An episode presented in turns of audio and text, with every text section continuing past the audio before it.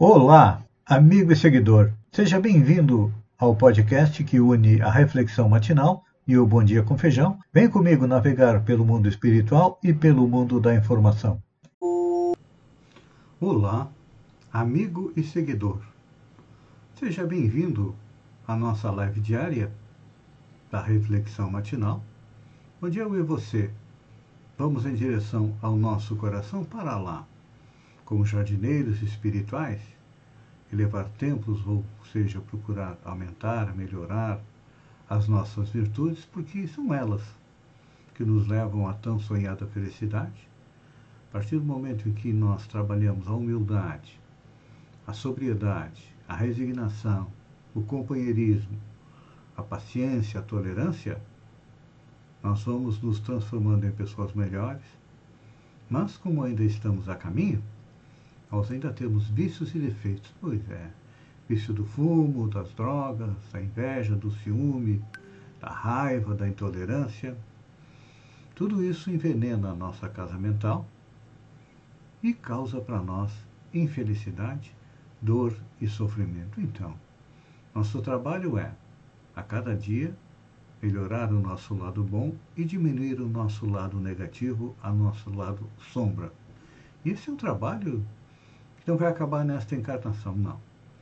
Teremos muitas outras pela frente para nos melhorar e chegar à tão sonhada felicidade. E então, para que isso aconteça, precisamos seguir as pegadas do Mestre Jesus, ou seja, colocando em prática seu Evangelho, que é o código moral de conduta do universo, que tem suas leis. E então, quando nós cumprimos as leis, as respeitamos, nós seguimos em frente. E atualmente, nós estamos é, analisando a lei da liberdade, que, segundo os Espíritos, no início das nossas encarnações, quando chegamos no reino nominal, nós tínhamos o determinismo da lei divina, que nos dizia que nós tínhamos que nos alimentar, nos vestir, cuidar das nossas necessidades básicas. E à medida que nós fomos evoluindo, o nosso livre-arbítrio foi aumentando e hoje todos nós já temos condições de fazer as escolhas positivas, ou seja, seguir o caminho do bem. Muitas vezes nós comentamos que nos falta liberdade, mas a liberdade absoluta é, não existe porque vivemos em sociedade. A sociedade tem suas leis e nós precisamos respeitá-las. Quando achamos que uma lei é injusta, não vamos desrespeitá-la, não. Vamos é, fazer com que ela seja alterada para se aproximar mais é, da lei de Deus. E muitas vezes nós temos alguém na família que tem é, problemas de locomoção e muitas vezes acha que sofre é que não é livre. Claro que uma alimentação física não implica necessariamente na perda de liberdade. Não. É preciso não esquecer que mesmo quem esteja em cadeira de rodas, que por um motivo ou outro tiveram a liberdade física limitada, porém não deixaram de ser felizes. Quem não conhece um atleta paralímpico e sabe que ele foi mais longe do que iria se não tivesse tido a deficiência que o limitou é, uma limitação física pode impulsionar uma aptidão, dependendo como a pessoa lide com a sua condição. Hoje nós é, acompanhamos, depois das Olimpíadas, para as pessoas ditas normais, vamos dizer assim, para os atletas, nós temos as Paralimpíadas, que deveriam ser tão importantes quanto as Olimpíadas, mas normalmente nós é, percebemos as pessoas que têm ou dificuldade de locomoção ou alguma outra limitação física como seres de segunda classe ou desculpe a palavra, sub-humanos, mas não podemos esquecer que Deus, quando tira alguma coisa, Ele nos dá outra. Fecha uma porta, às vezes abre uma porta mais estreita para nos testar, para que possamos desenvolver a nossa inteligência, a nossa vontade, a nossa determinação. Quem não conhece alguém que, por exemplo, um acidente de carro, de moto ou algum outro fato qualquer, tenha ficado em uma cadeira de rodas, mas mesmo assim ainda tem um sorriso no rosto e ainda assim encara a vida de frente. Essas pessoas são exemplos de determinação, de vontade e de conseguir. Não são? E nós muitas vezes acabamos é, tendo pena, tendo é, dó destas pessoas. E se nós pararmos para analisar, eles são muitas vezes mais felizes do que nós. A gente sempre fica esperando ter uma condição ideal de vida. Ter um pouco mais de dinheiro no bolso para poder viajar, para poder fazer uma série de coisas. Nós acreditamos muitas vezes que está nisso a felicidade. É no prazer. Mas a verdadeira felicidade não é em ter. Ter prazer, ter feito uma viagem, ter comprado uma roupa nova, ter comprado um celular de última geração. Não. Sempre digo lá no início que a verdadeira felicidade está no quê? Nas nossas virtudes. Então, nós que não estamos em uma cadeira de rodas, que não nos locomovemos por muletas, que não precisamos de alguém, de um cão-guia para nos auxiliar a nos deslocar, devemos agradecer e agradecer muito a Deus o corpo, se não perfeito, mas o corpo que é necessário para nós. Outra coisa que também nos deixa infeliz nos dias de hoje é com a nossa aparência. Aqueles que leem minhas crônicas do amanhecer leram as duas últimas, de ontem e de anteontem, que nos fala a respeito daquilo que nós postamos nas redes sociais e quando vemos os outros com um ar de felicidade, é, fazendo viagens, frequentando restaurantes caros, nós achamos que eles são felizes e nós acabamos ficando deprimidos porque muitas vezes não temos condição de ostentar nas redes sociais como eles. Mas se a gente for analisar no fundo, todos nós mentimos nas redes sociais. Ou pelo menos a grande maioria. Colocando-se como uma pessoa feliz, uma pessoa resolvida, sem problemas. Mas nós sabemos que não é assim. Sendo a Terra um mundo de provas e expiações, os problemas são colocados na nossa vida para que os possamos resolver.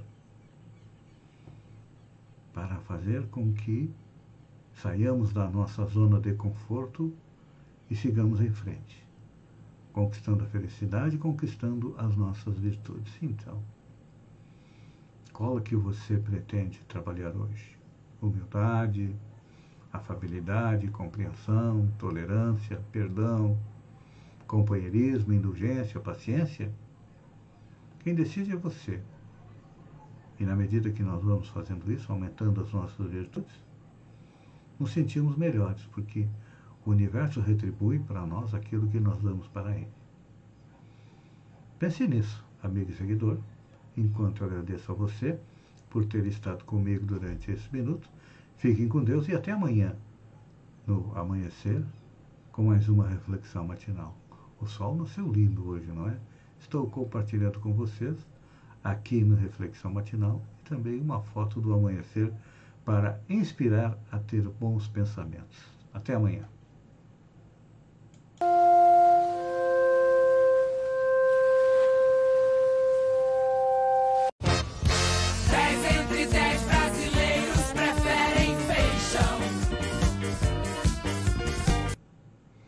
Olá, amigo e seguidor.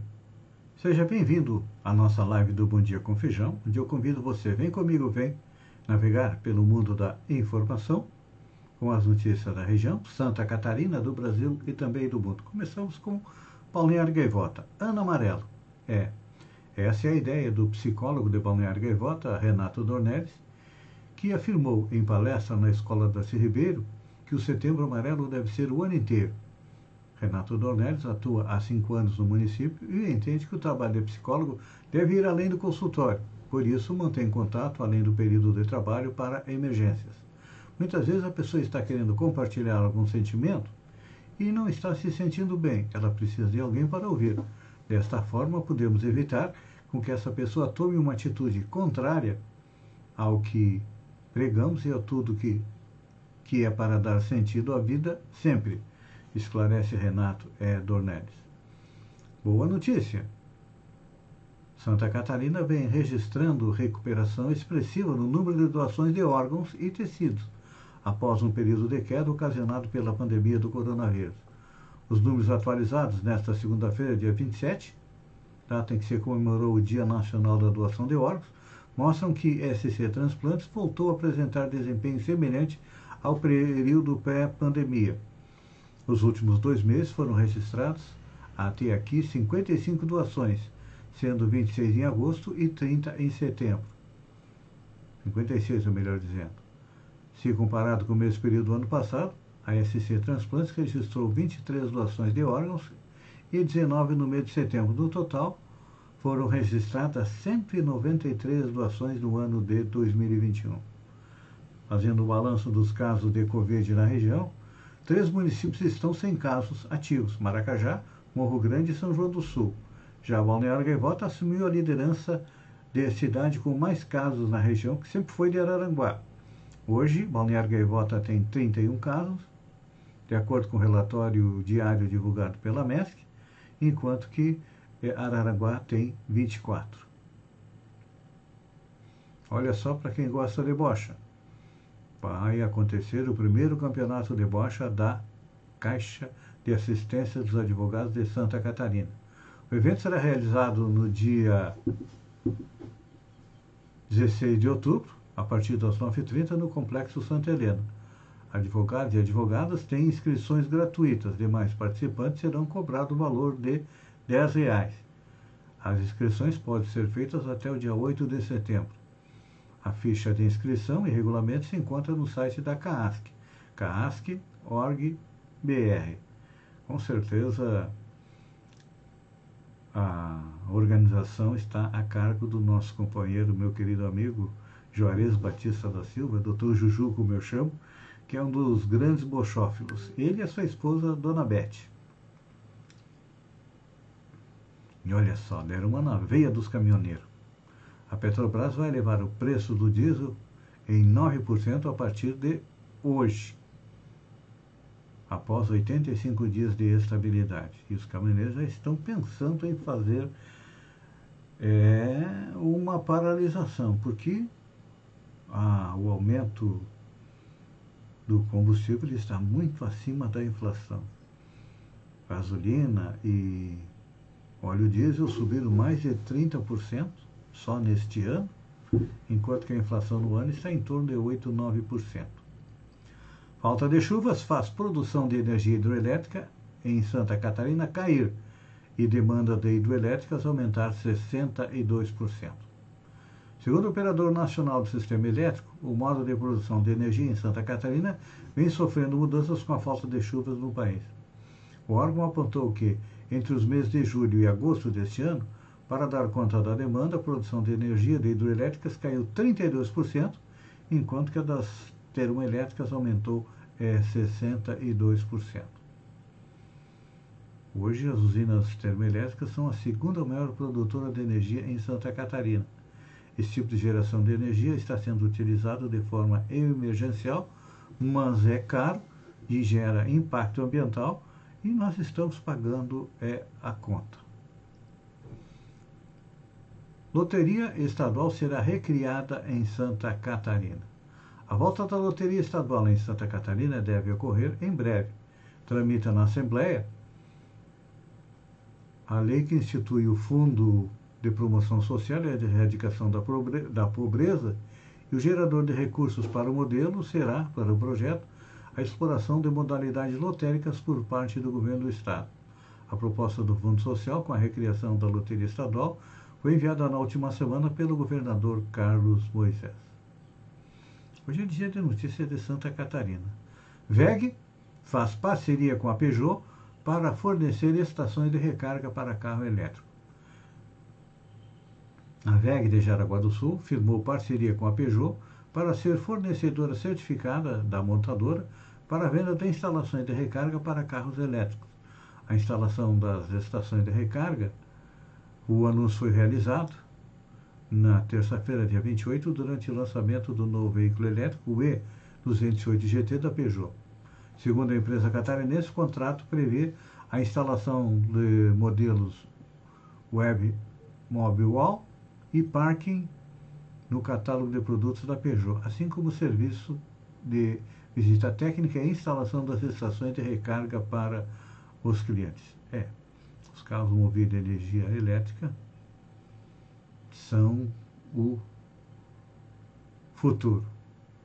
Santa Catarina distribui doses para mutirão de vacinação em todos os municípios neste final de semana. O governo de Santa Catarina informou ontem que haverá distribuição de 315.020 doses de vacina contra a Covid para os 295 municípios catarinenses que realizam mutirão de imunização no sábado, dia 2 e domingo, dia 3. A distribuição ocorre a partir de hoje. De acordo com o órgão, serão encaminhados 37.440 doses de Pfizer para aplicação de reforço nos idosos com 70 anos ou mais. Outros 210.600 doses do mesmo fabricante serão enviadas para a segunda dose de pessoas que receberão a primeira há oito meses, há oito semanas, melhor dizendo, ou mais.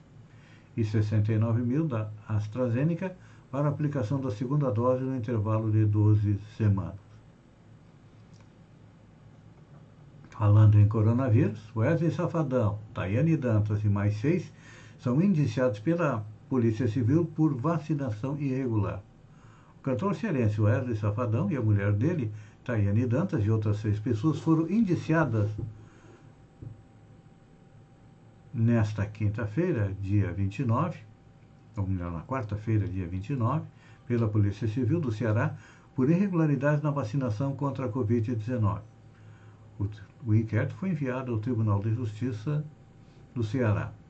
O casal e outras cinco pessoas deverão responder por crime de peculato e infração de medidas sanitárias. A pena chega a 13 anos de prisão. É que eles furaram a fila da vacinação contra a Covid-19 no dia 8 de julho.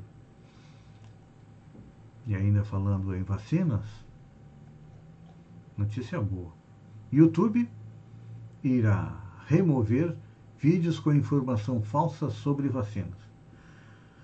O YouTube anunciou nesta quarta-feira uma atualização de suas políticas de moderação para remover vídeos que tenham informações falsas sobre vacinas em geral.